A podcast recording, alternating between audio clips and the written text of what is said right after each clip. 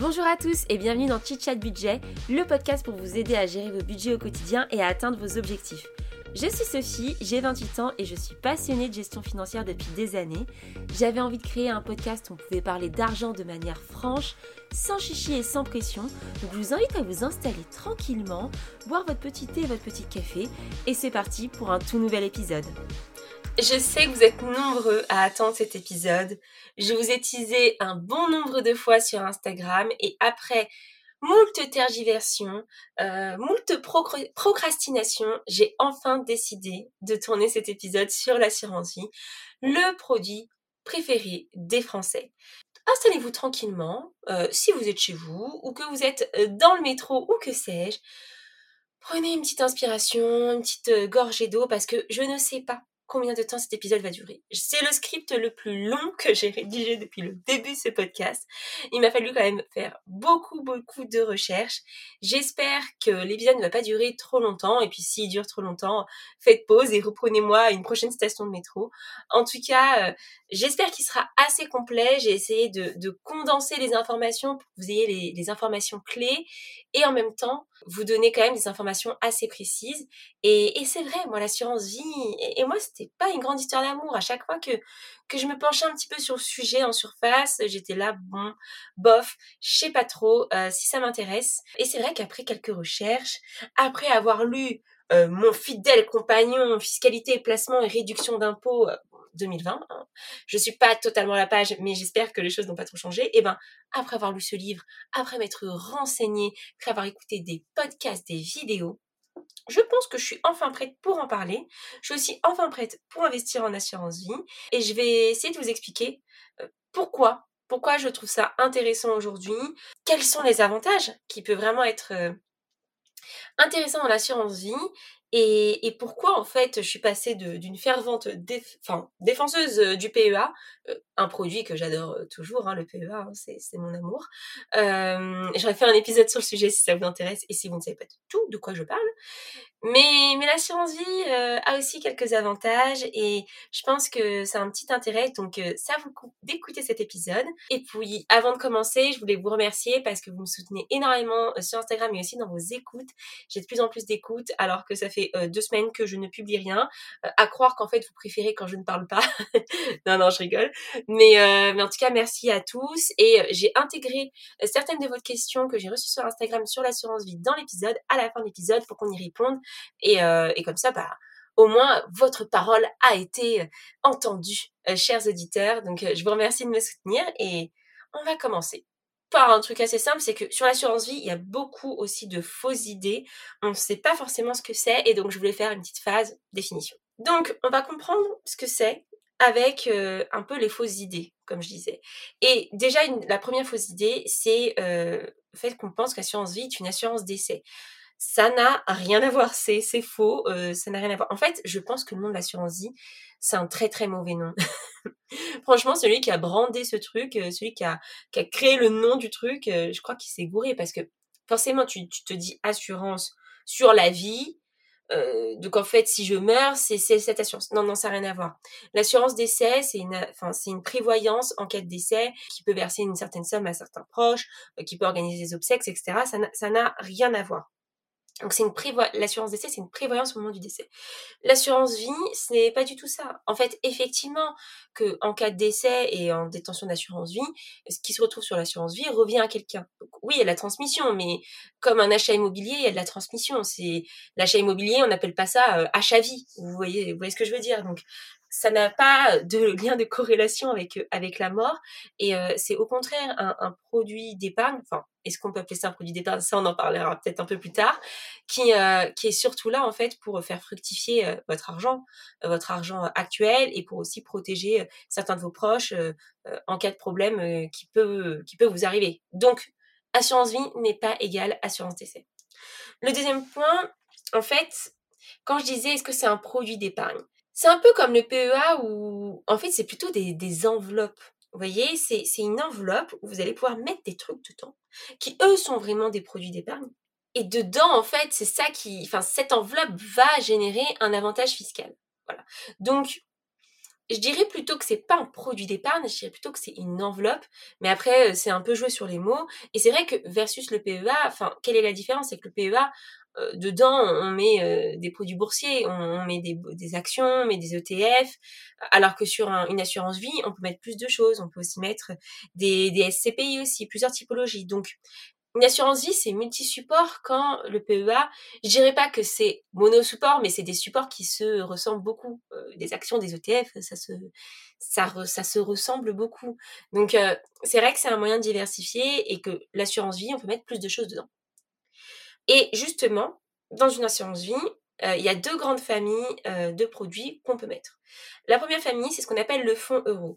Alors, je voulais vraiment me pencher là-dessus et me pencher un peu sur cette définition parce que c'est très important pour comprendre son contrat.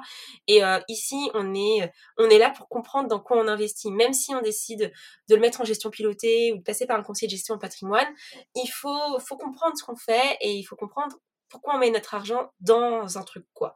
Donc le fonds euro c'est quoi? En fait c'est des obligations d'État européen. Une obligation c'est quoi?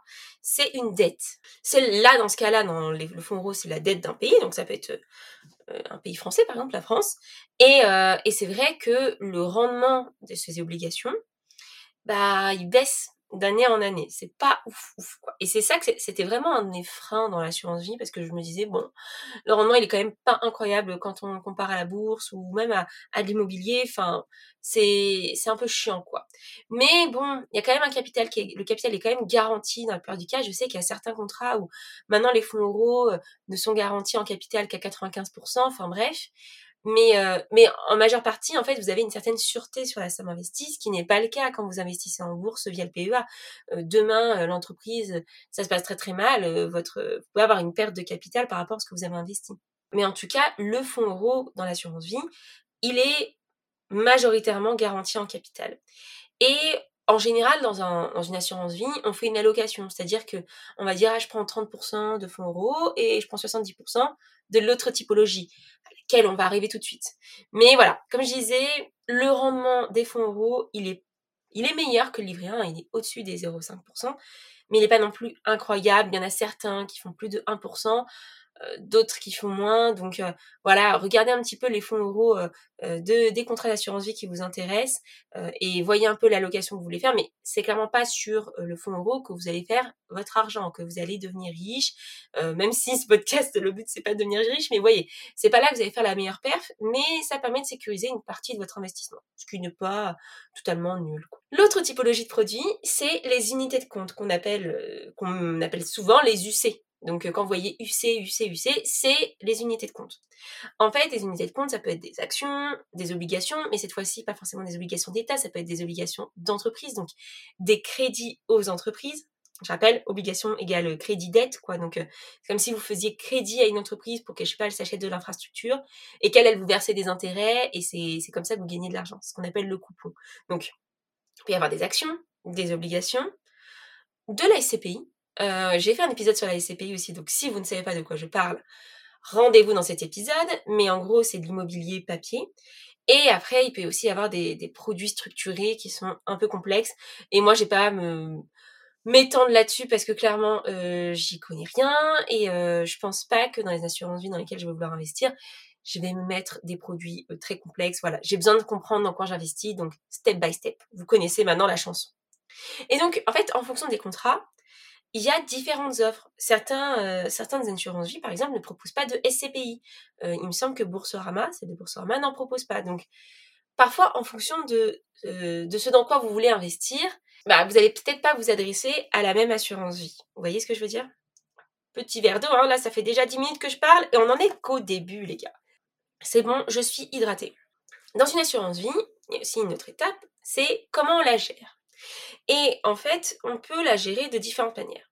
On peut avoir de la gestion libre, c'est-à-dire que c'est vous qui décidez ce que vous mettez dedans, euh, ce que vous vendez, ce que vous rachetez. Voilà, vous, décidez.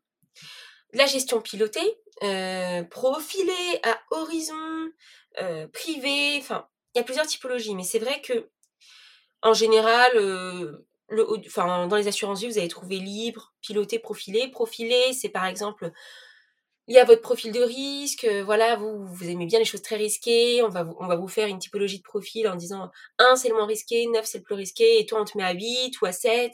Voilà, en fonction du profil et des questions, vous répondez à un questionnaire, on va vous dire, toi t'es plus comme ça.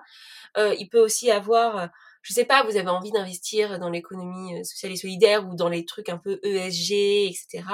Voilà, il y a un peu des typologies d'assurance vie qui sont, qui sont spécialisées là-dedans. Et sinon, on peut vous proposer des allocations en vous disant bah moi je suis un gestionnaire et je fais le pilotage à ta place et moi je décide bon de d'allouer ça, de mettre ça, de mettre ça. Donc ça peut être aussi une option si vous voulez avoir quand même quelque chose de totalement passif et de pas du tout vous prendre la tête. Moi, j'hésite un petit peu entre piloter profilé, je sais pas si je ferai de la gestion libre. Je pense que je m'orienterai vers un profil qui correspond un peu à la gestion libre que j'aurais voulu avoir, mais c'est vrai que j'ai pas envie de de prendre beaucoup de temps dans mon assurance vie. Euh, déjà je le fais avec le PEA en gestion libre et que je gère tout moi-même. Euh, voilà, j'ai pas envie non plus de de tout faire, mais on va voir, on va voir. J'hésite entre plusieurs assurances vie, je n'ai pas encore fait mon choix, donc euh, euh, je verrai plus tard. Mais c'est vrai que dans les gestions un peu pilotées, profilées, on a aussi tout ce qu'on appelle robot advisor. Donc en fait, ça va être des robots qui vont gérer euh, vos, votre épargne, quoi. Et on a plusieurs nouveaux acteurs sur le marché, j'en parlerai plus tard, qui fonctionnent comme ça et qui ont plutôt des bons résultats. Donc voilà, ça dépend un petit peu de, votre envie. Si vous avez vraiment envie de mettre les mains dedans, en fait, de la gestion libre et allez-y à fond. Euh, si vous avez une bonne relation avec un conseiller qui peut vous faire une gestion pilotée, pourquoi pas? Et si vous êtes plutôt euh, à profil et que vous voulez remplir un questionnaire et pas trop vous prendre la tête, mais que ça correspond quand même un petit peu à votre profil, ben, plutôt de la gestion profilée. Autre, euh, autre fausse idée sur l'assurance vie, moi j'entends souvent que l'argent il est bloqué. Alors l'argent il n'est pas bloqué. sur une assurance vie, qu'on soit euh, très clair comme il n'est pas bloqué sur un PEA. Voilà, c'est, c'est, en fait, c'est des idées qui se mettent en place parce que comme on entend euh, le nombre d'années pour atteindre un avantage fiscal, on pense que c'est bloqué ce, temps-là. Euh, par exemple, sur PEA, comme c'est 5 ans, on se dit le PEA c'est bloqué pendant 5 ans. Non, demain je veux revendre mon PEA, je veux revendre les supports qui sont dessus, je peux très bien le clôturer, revendre mes positions, toucher ma plus-value si j'en ai une, mais juste elle sera taxée assez fortement. Voilà. L'assurance vie, c'est pareil. Euh, vous avez un accident de la vie, vous, avez un, mariage, un achat d'appart, un truc. C'est même, même pas sous condition. Hein, c'est si vous voulez. Il y a pas même. C'est pas comme le PEL où il faut justifier euh, quoi que ce... Non, il y a rien à justifier. Euh, vous avez besoin de l'argent qui est dessus. Et eh ben vous pouvez clôturer votre compte et récupérer l'argent. Après, vous allez être taxé différemment. Vous n'allez pas bénéficier de l'avantage fiscal si vous n'avez pas atteint le nombre d'années nécessaires. Mais en soi, comme la taxation, elle se fait que sur la plus-value et pas sur le capital que vous, vous avez mis, bon, ok, vous allez moins toucher de plus-value et ça, c'est pas très cool, mais vous n'allez pas perdre de l'argent, sauf si euh, vous avez mis que des positions très très risquées et que ça a beaucoup baissé et que pour l'instant, vous n'êtes pas en positif. Mais d'où l'intérêt un petit peu de l'allocation avec le fonds euro pour avoir quand même une partie du capital garanti. Mais tout ça pour dire que l'argent, il n'est pas bloqué. Et surtout, euh, concernant l'avantage fiscal, donc euh, pour l'assurance vie, c'est au bout des 8 ans en fait, il compte à partir du moment de la date d'ouverture et pas du premier versement. Et c'est super important, c'est comme sur le PEA, donc c'est la date d'ouverture qui compte. Et vous pouvez récupérer votre argent soit en totalité, soit en partie, ce qu'on appelle un rachat. Donc quand on parle de racheter son assurance vie, c'est quand on récupère l'argent. Je sais, c'est un peu bizarre comme vocabulaire, mais c'est pour ça que je vous en parle, comme ça vous n'êtes pas novice quand vous lisez les trucs et tout, en cas de rachat, mais qu'est-ce qu'il me raconte Racheter quoi? C'est mon argent. Mais voilà, si votre rachat, il est total, là vous allez clôturer votre assurance vie, mais si votre rachat, il est partiel, vous n'allez pas le clôturer. Voilà, donc... Euh, on n'oublie pas, euh, l'assurance vie, l'argent n'est pas bloqué.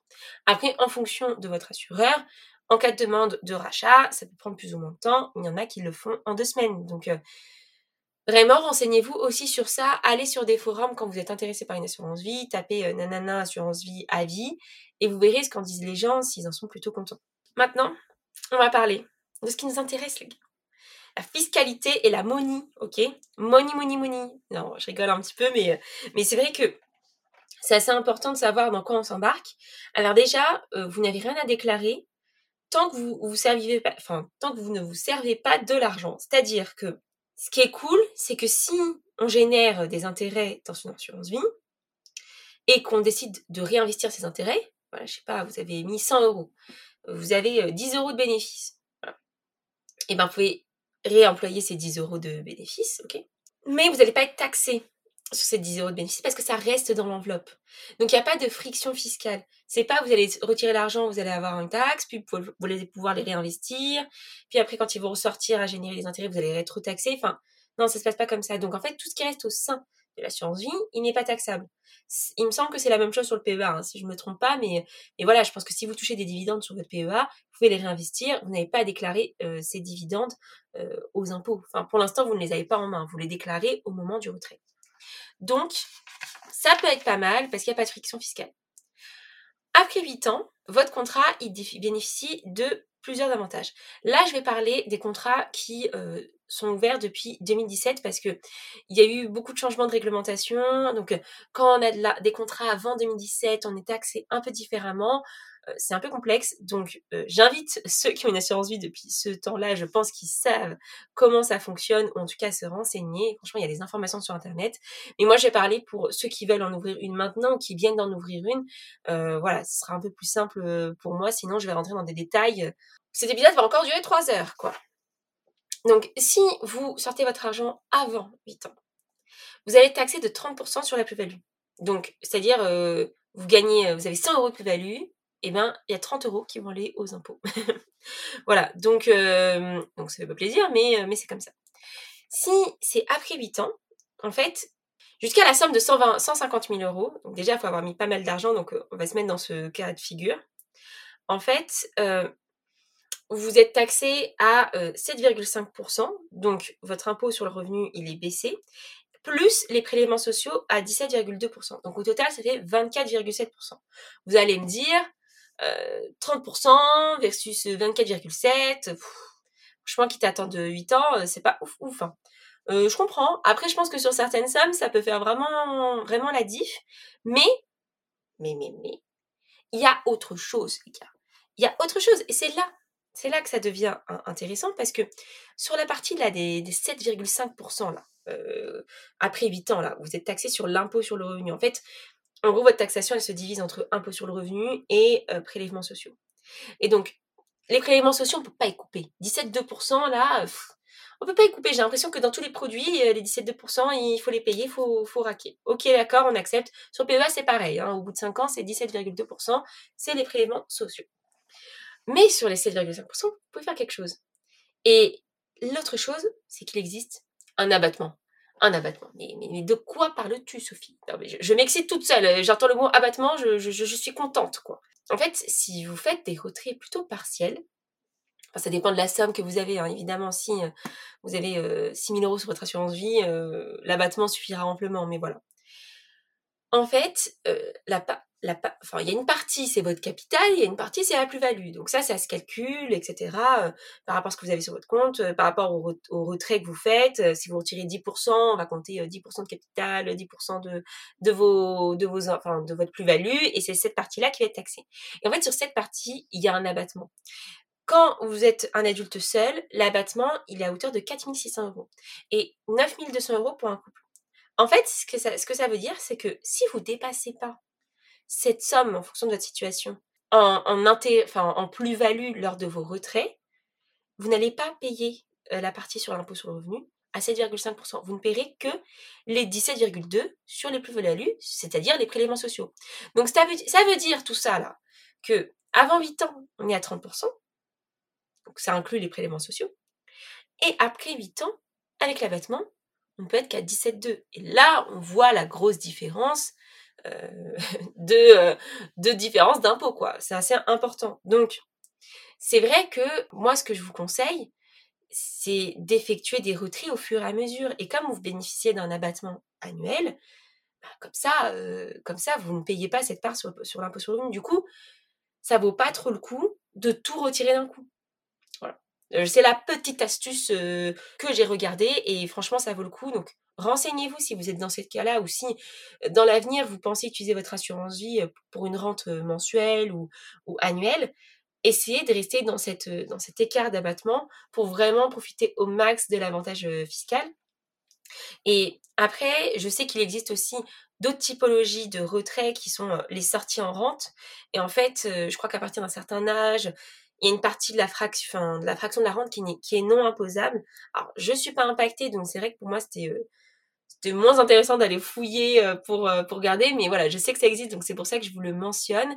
Mais la sortie de rente en rente pour les personnes âgées, par exemple, ça peut être très intéressant parce que une partie, une grosse partie de la, de la rente n'est pas taxée et, et peut-être qu'on peut faire jouer l'abattement. Enfin, faut, faut, faut étudier ça dans votre situation. Moi, dans la mienne, je suis pas concernée, de compliqué de, de vous, de tout vous dire, mais c'est vrai que cette histoire d'abattement, elle est vraiment intéressante et, et je pense que dans un modèle Fire où on veut faire fructifier notre argent sur des années, puis après avoir des rentes mensuelles, bah, faire des retraits partiels pour votre année en gardant, en comptant cet abattement, ça peut être pas mal. En ce qui concerne la transmission, alors, on dit que l'assurance vie, elle est réputée hors, hors succession, c'est-à-dire que on a une espèce d'abattement on a un, abattement jusqu'à une certaine somme, je vais y arriver. La somme, c'est 152 000 euros 500. Donc, sur cette somme-là, on ne paye pas de, taxes pour les sommes versées avant 70 ans. Et après 70 ans, ça baisse parce que voilà, on considère que euh, ça a été fait dans le cadre d'une succession préparée. Donc là, on tombe à 30, 500 euros euh, d'abattement. Mais en gros, euh, il y a une différence à 70 ans, c'est que tous les gains après 70 ans sont exonérés des droits de succession. Donc bref, tout ça pour dire qu'il y a des choses à faire en termes de succession, renseignez-vous, sachant aussi que dans une assurance vie, on choisit son bénéficiaire, c'est-à-dire que on peut mettre Pierre-Paul ou Jacques. vous avez une assurance vie euh, et vous voulez la transmettre à votre voisine Janine, euh, vous pouvez très bien le faire. Donc, il faut savoir que vous n'êtes pas obligé de dire à la personne que c'est votre bénéficiaire de l'assurance vie. Ça peut être un très bon moyen aussi de protéger quelqu'un de proche. moi, je pense par exemple au Pax. je suis paxée aujourd'hui et en fait, le Pax, ça ne protège en aucun cas votre conjoint. il vaut mieux faire un testament pour s'assurer qu'il ne se retrouve pas sans rien s'il vous arrive quelque chose. Et c'est vrai que l'assurance vie, bah, c'est aussi un moyen de faire bénéficier en cas de problème son conjoint d'une certaine somme d'argent qui vous appartient s'il arrive un cas de problème. Comme je vous ai dit, vous n'êtes pas obligé de dire à la personne que vous ouvrez une assurance vie pour lui, d'autant plus que vous pouvez ouvrir plusieurs assurances vie. Et ça, c'est une différence fondamentale avec le PEA, vous pouvez n'ouvrir qu'un PEA. Mais voilà, vous pouvez euh, décider euh, d'ouvrir une assurance vie pour quelqu'un. C'est réputé hors succession et, euh, et voilà. C'est assez intéressant. Tout en sachant que, comme je vous le disais précédemment, vous pouvez toucher à votre argent sans être mort.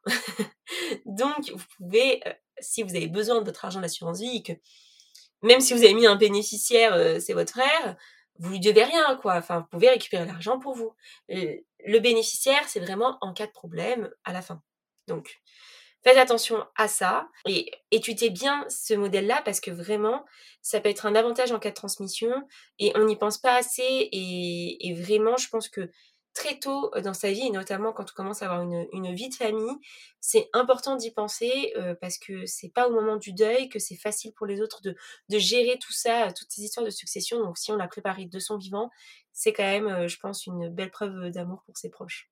C'est bizarre hein, dit comme ça, hein, mais et voilà, je sais que c'est des sujets très difficiles à aborder, mais ça soulage aussi de ne pas avoir à les gérer dans des moments difficiles. Donc faut y penser. Et moi, très clairement, hein, euh, dès que j'ai un enfant, euh, moi, je lui signe une assurance vie directe. Hein, comme ça, il pourra bénéficier euh, d'exonération de droits de succession jusqu'à une certaine somme. et c'est assez intéressant. Maintenant, ça fait déjà 23 minutes, les gars. Hein, c'est chaud. Je vous ai dit que cet épisode allait durer longtemps. Là, maintenant, on va parler de quelle assurance vie choisir. Alors, comme je vous ai dit précédemment, il y a une question qui est dans quoi vous voulez investir? Le choix des supports, c'est ce qu'on appelle support, hein, les produits d'épargne dans lesquels vous investissez. Toutes les assurances vie, elles n'ont pas les mêmes supports, elles n'ont pas la même liste qui peut être intéressante. Et voilà, par exemple, moi, moi, je suis, je suis cliente chez Boursorama. je pense que ça peut être intéressant d'avoir mon assurance vie chez eux parce que ça regrouperait tout au même endroit. voilà, j'aurais accès à mon compte un peu au même endroit. Mais eux n'ont pas de SCPI. Et donc, ma question, c'est est-ce que moi, je vais investir dans des SCPI via l'assurance vie ou pas? Donc voilà, c'est un peu une question que vous devez vous poser au début, c'est dans quoi vous voulez investir, qu'est-ce qui vous intéresse? Si par exemple, vous voulez investir que en actions, ouvrez un PEA, vous emmerdez pas avec une assurance vie. Sauf si vous avez atteint le, plafond de votre PEA, mais, euh, mais voilà. Euh, je veux dire, l'assurance vie peut, arriver en, second, en, seconde partie, mais un PEA, c'est quand même très intéressant d'un point de vue des actions et, et, euh, et c'est un, une enveloppe qui est dédiée à cette typologie de support. Quoi. Donc, Si vous voulez être plus diversifié, partez sur une assurance vie et ça peut totalement être des produits complémentaires. Deuxième point, intéressez-vous aux frais. Il y a beaucoup d'assurances vie sur le marché, des assurances vie bancaires, des assurances vie de grands assureurs, des assurances vie un peu digitales, new player dessus, voilà. Mais faites attention aux frais. C'est-à-dire qu'une assurance vie qui a des frais de versement et des frais de retrait, mais c'est no way. Enfin, on n'y va pas là. On, euh, on, vous voulez aller dans ce chemin, on change le chemin, ok? Non. Enfin, vous imaginez une assurance vie qui vous prend des frais à chaque versement. Mais en fait, ça va éroder votre performance. C'est un truc de ouf. Et si je vous dis ça, c'est parce qu'il en existe des, des sans frais. Donc, n'allez pas vous enterrer dans une assurance vie où à chaque fois que vous mettez de l'argent, il y a des frais. Enfin, stop. Moi, j'entendais quelqu'un la dernière fois me dire oui. Non, mais au début, il faut mettre une grosse somme parce que euh, Sinon, si tu fais plein de, petites sommes, tu as des frais plus importants. Je dis, non, mais toi, tu es dans une assurance vie qui, qui, qui t'arnaque complet, là. Euh, aujourd'hui, il y a des assurances vie qui sont sans frais de versement. Alors, il y a des frais de gestion, il faut bien, quand même que l'assureur se rémunère quelque part. Hein. Donc, euh, il y a des frais de gestion, euh, voilà, enfin, c'est sûr, ça, vous ne pourrez pas y couper. Mais là aussi, il y a des assurances vie qui ont des frais de gestion plus faibles que d'autres. Donc, comparez. Déjà, comme je vous l'ai dit, frais de versement, frais de retrait, euh, stop, hein, on arrête euh, les conneries. Hein. Plein d'assurances vie qui le font sans, donc on va pas se mettre là-dedans. Frais de gestion, il faut les vérifier. Il y en a sur Internet qui se distinguent avec des frais euh, à 0,60%, comme Linksea Avenir, Spirit 2. Vous avez du, Yomoni Nalo qui sont plutôt en gestion de piloté, ça c'est des, robots advisors. Évolution Vie, enfin moi j'en ai vu plein dans les classements c'est vrai que les, celles de Linksea, elles reviennent assez souvent. Et moi, là, je suis pas ici pour vous faire un conseil en investissement, je le répète. Mais c'est vrai que je les vois assez souvent dans le classement. Donc, elles me titillent. Hein, je me dis, «Mmh, elles reviennent souvent. Elles sont, elles sont plutôt enfin, plébiscitées par tout le monde. comme les Yomoni Nalo qui, elles, voilà, c'est le côté un peu technologique de Robot Advisor. Et puis, et puis elles peuvent avoir des options un peu cool. Elles ont typiquement des profils un peu plus ou moins risqués. Euh, je crois que chez Nalo, on peut au fur et à mesure sécuriser un peu ses investissements et ses gains. Voilà, il y a des choses intéressantes, mais de toute façon, les assurances vie, vous pouvez en ouvrir autant que vous voulez. Donc euh, après, il y en a certaines qui vont demander un premier versement d'une certaine somme, donc il faut être capable de l'assumer. Mais, euh, voilà, vous n'êtes pas obligé de faire un seul choix, vous pouvez décider d'en faire plusieurs et de diversifier. Boursorama, je vous en ai parlé. Euh, je pense que s'il y, en a sûrement beaucoup euh, qui m'écoutent, qui ont un compte chez Boursorama, hein, moi j'ai mon PEA chez eux. Voilà, je me dis que ça peut être bien d'avoir tout au même endroit. Pourquoi pas? Je vais étudier la question. Les frais de gestion sont un peu plus élevés, mais il n'y a pas de frais de versement, il n'y a pas de frais de, retrait. Donc, euh, j'ai un petit peu étudié un peu plus le truc si les supports m'intéressent, comme je vous ai dit. Alors, la première question à se poser, c'est les supports qui vous plaisent. Mais, mais c'est vrai que j'aime bien aussi la SCPI. Donc, est-ce que c'est intéressant d'investir en assurance vie? À voir quelque chose à savoir. Voilà, là on prend les notes. L'État, il garantit à hauteur de 70 000 euros par assureur euh, l'argent qu'il y a dans votre assurance. C'est-à-dire, en fait, le marché de l'assurance vie, vous avez, comme je vous ai dit tout à l'heure, hein, euh, Darjeeling, Boursorama, en fait, il y a plein de monde, il y a plein de monde, euh, mais en fait, il y a très peu d'assureurs. Et en gros, c'est un marché qui est concentré entre quelques assureurs. Euh, donc, je sais pas, vous allez avoir euh, Generali euh, et d'autres, quoi. Je sais pas combien ils sont, mais ils sont pas si nombreux. Et pour avoir un petit peu travaillé dans le domaine, c'est très difficile d'être nouveau sur le marché en tant qu'assureur. Voilà, c'est assez rare d'entrer, c'est très compliqué. Mais du coup, il n'y en a pas beaucoup sur le marché. Et en fait, quand vous faites votre choix d'assurance vie, il faut aussi savoir quel assureur est derrière. Euh, Linksea, c'est pas un assureur. Eux, ils vont distribuer le produit, ils auront négocié avec l'assureur certaines conditions, etc. pour les supports. Mais l'assureur, ça peut être Generali chez Linksea et être Generali chez Boursorama. Vous voyez ce que je veux dire? Donc, en fait, par assureur, euh, l'État garantit 70 000 euros. Donc en fait, si vous avez plus à placer, il vaut mieux mettre dans des assurances vie différentes, mais des assurances vie qui ont des assureurs différents, pas que différentes par le nom. Je sais pas si vous voyez ce que je veux dire. Je crois par exemple que Linksea Avenir et Linksea Spirit, c'est pas le même assureur derrière, vous voyez. Donc en fait, même au sein des distributeurs, parfois ils s'assurent enfin ils n'ont pas le même assureur derrière, justement, je pense pour créer un peu de diversité. Donc tout ça pour dire que voilà, on essaye de euh, on essaye de, diversifier, de ne pas mettre tous ces œufs dans le même panier. Et bah, si vous avez plus de 70 000 euros à placer, et je vous le souhaite, voilà, ne mettez pas tout chez le même assureur, comme ça, en cas de pépin, en cas de grosse crise ou que sais-je, bah, vous retrouverez la couleur de votre argent. Comme je disais, bah, vous pouvez ouvrir plusieurs assurances vie avec différents bénéficiaires. Vous pouvez voir votre succession protégée en fait. là, je lisais un magazine, je sais plus si c'est le revenu, le vie votre argent. Enfin, moi, je lis ça quand, quand je prends le train.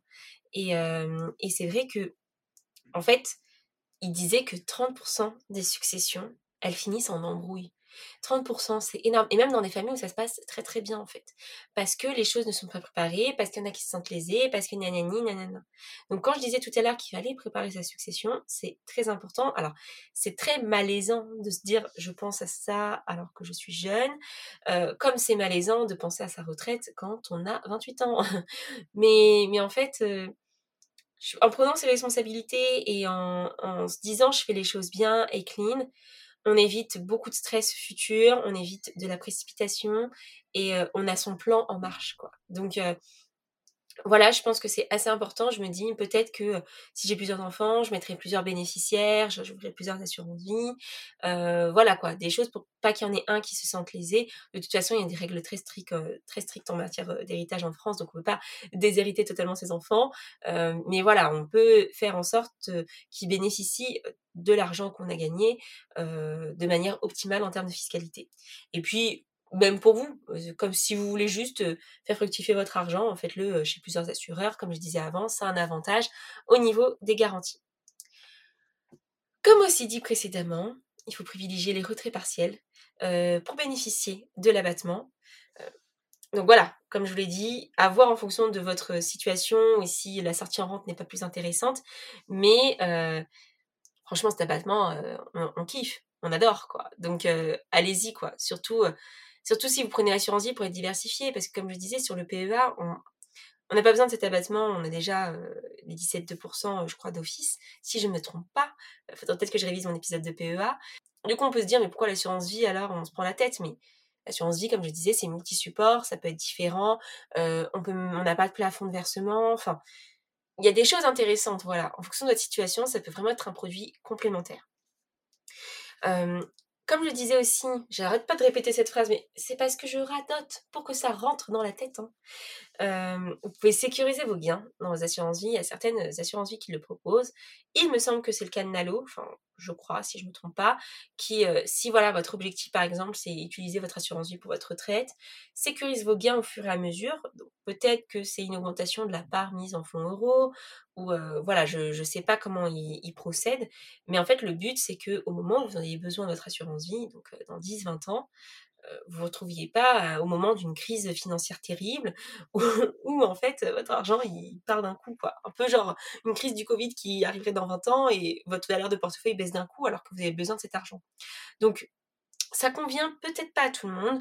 Moi, je trouve que c'est une approche intéressante, surtout quand elle peut se faire de manière automatique. Après, pour aussi la gérer vous-même. Mais, mais c'est vrai que ça me titille un peu et je me dis, bah, effectivement, je peux être sur un profil très très risqué au début, parce que je suis jeune et que j'ai pas besoin de cet argent tout de suite et que si je le perds c'est pas très grave.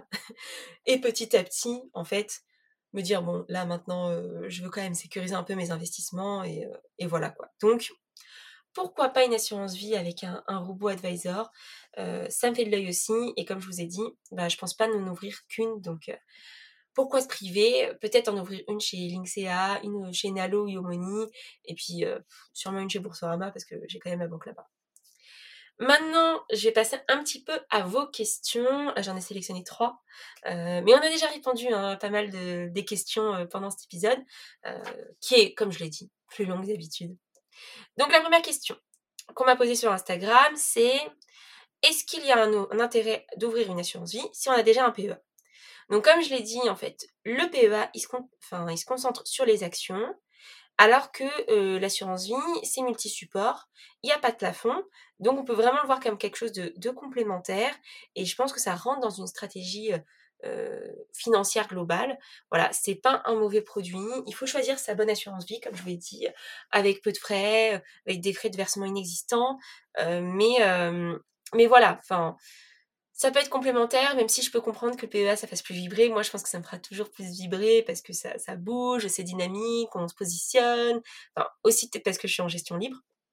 Mais euh, je pense vraiment que c'est un produit intéressant et j'ai un petit peu changé d'avis sur, sur l'assurance vie, même si les rendements sont peut-être pas incroyables, mais ça dépend vraiment, je pense, des supports qu'on choisit, du risque qu'on prend. Hein. on n'a rien sans rien, donc plus on prend de risques, plus les gains peuvent être importants, et inversement, moins on prend de risques, moins les gains peuvent être importants. À vous de voir par rapport à votre profil de risque, à comment vous vous sentez avec votre argent, sur quoi vous vous positionnez. À chaque fois que vous investissez, de toute façon, on vous fait remplir des questionnaires sur ce sujet. Donc, on vous le dit, hein, quand vous prenez des positions qui sont trop risquées. Moi, c'est vrai que parfois, on me le dit sur mon payant en me disant T'achètes un truc là, euh, l'échelle de risque, elle est un peu élevée. Euh, peut-être que j'ai été trop conservatrice dans mon, dans mon questionnaire, j'en sais rien.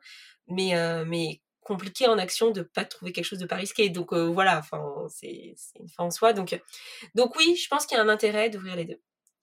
La deuxième question que j'ai eue, c'est faut-il verser de l'argent sur toutes les assurances vie qu'on ouvre? Non, on peut juste ouvrir une assurance vie et prendre date, mais avec un versement minimum. Très souvent, on vous dit de mettre 100, 300 euros. Donc, vous n'êtes pas obligé d'en verser tous les mois à chacune, quoi. Comme je disais, il vaut mieux faire ça si vous dépassez les 70 000 euros. Il vaut mieux avoir plusieurs assurances vie chez des assureurs différents et pas chez des, enfin, pas des typologies d'assurance vie différentes. Voilà recommencer. Sinon, remontez en arrière si vous n'avez pas très bien compris ou posez-moi la question sur Instagram si j'ai pas été claire, mais voilà. Mais, euh, mais non, enfin, je pense que si on a des bénéficiaires comme des enfants, il vaut mieux avoir une stratégie où vous mettez la même chose sur chacune des assurances vie. Après, euh, Enfin, ça dépend, ça dépend de vous. Euh, moi, je crois vraiment bien au versement mensuel. Je trouve que c'est de l'épargne forcée qui, qui, vous pousse à investir. Moi, sur ma CPI, j'ai de l'épargne mensuelle voilà, je, je, sais que ça va me générer des intérêts plus tard. Enfin, je trouve que ça, ça booste les intérêts composés. Enfin, voilà quoi. C'est, c'est, je trouve que c'est plus intéressant d'avoir une stratégie où on verse euh, de l'argent sur toutes. Après, pourquoi pas prendre date sur une assurance vie qui vous intéresse, mais vous n'avez pas vraiment les moyens tout, tout, de suite de mettre de l'argent dessus et verser plus tard. Voilà. Comme je vous ai dit, c'est la date d'ouverture qui compte pour l'avantage fiscal. Ce n'est pas la date du premier versement. Et euh, la dernière question, mais on y a déjà répondu, c'est bonjour, quelle assurance vie choisir? Donc, du coup, voilà, moi, je, préfère celle des, pure players, des, gens sur Internet, euh, des nouvelles sociétés. Euh, voilà, les assurances vie des, des banques, ça m'ennuie, clairement. Et puis, enfin, il y a des frais de versement partout. Donc, voilà, faites attention sur ce qu'on vous propose. Après, peut-être qu'ils vont se mettre à la page à un moment, hein, j'en sais rien. Ou peut-être que c'est un produit qui les intéresse pas vraiment. C'est pas là où ils se font leur thune et ils le développent pas plus que ça. Mais voilà, il y a plein de nouveaux acteurs sur le marché et je pense que je pense que ça vaut plus le coup. Après, il faut avoir faut être assez euh, serein, mais ils sont quand même liés à des gros assureurs. Donc voilà, moi je suis plutôt confiante dans ces pure players. Comme je vous ai dit, attention aux frais, parce que franchement, ça peut vraiment éroder votre performance. Et bah, on n'aime pas ça, hein on, aime, on aime les performances qui claquent ici. Donc donc oui, moi je voilà, je j'espère vous, vous avoir donné plein d'informations sur l'assurance vie, ne pas vous avoir fait exploser votre tête avec ce flot d'informations. J'ai essayé de structurer l'épisode. J'espère que ce sera bien le cas. En tout cas, de mon côté, je pense en ouvrir une très prochainement. Euh, c'est vrai que là, je suis un petit peu en stand-by sur mes investissements parce que euh, j'aimerais beaucoup acheter un appartement euh, en locatif. là, j'attends encore des réponses d'agents immobiliers. Je ne sais pas si ça va se faire dans, cette semaine et c'est aussi un peu pour ça que suis pris un peu de retard sur le podcast et sur la diffusion des épisodes. Mais en tout cas, en tout cas, voilà, je pense en ouvrir une très prochainement. Et je vous dirai où est-ce que j'ai ouvert ça si ça vous intéresse, dites-moi sur Instagram. Mais voilà, je pense que chaque, euh, chaque assurance vie correspond à quelqu'un de particulier. Donc, je vous invite pas à, copier mes investissements. Euh, moi, j'ai un profil très particulier et vous, vous en avez sûrement un autre. Donc, euh, faites-vous votre propre idée. Et bah, déjà, c'est top que vous ayez écouté ce podcast jusqu'au bout, hein, parce que ça veut quand même dire que ah, vous êtes intéressé et que vous creusez le sujet. Donc, félicitations. En tout cas, je vous remercie d'avoir écouté l'épisode. on en est à 40 minutes d'épisode, c'est génial, mais au moins j'espère qu'il est assez complet. Euh, je vous dis à très vite. Euh, j'espère vous faire un épisode assez rapidement parce que là, j'étais quand même assez en retard. Et euh, je, vous, je vous remercie de votre écoute et de votre soutien. N'hésitez pas à réagir sur Instagram, à me laisser une note sur Apple Podcast. Ça aide beaucoup mon podcast à être visible. Et puis, je vous dis à très vite et merci pour tout. Salut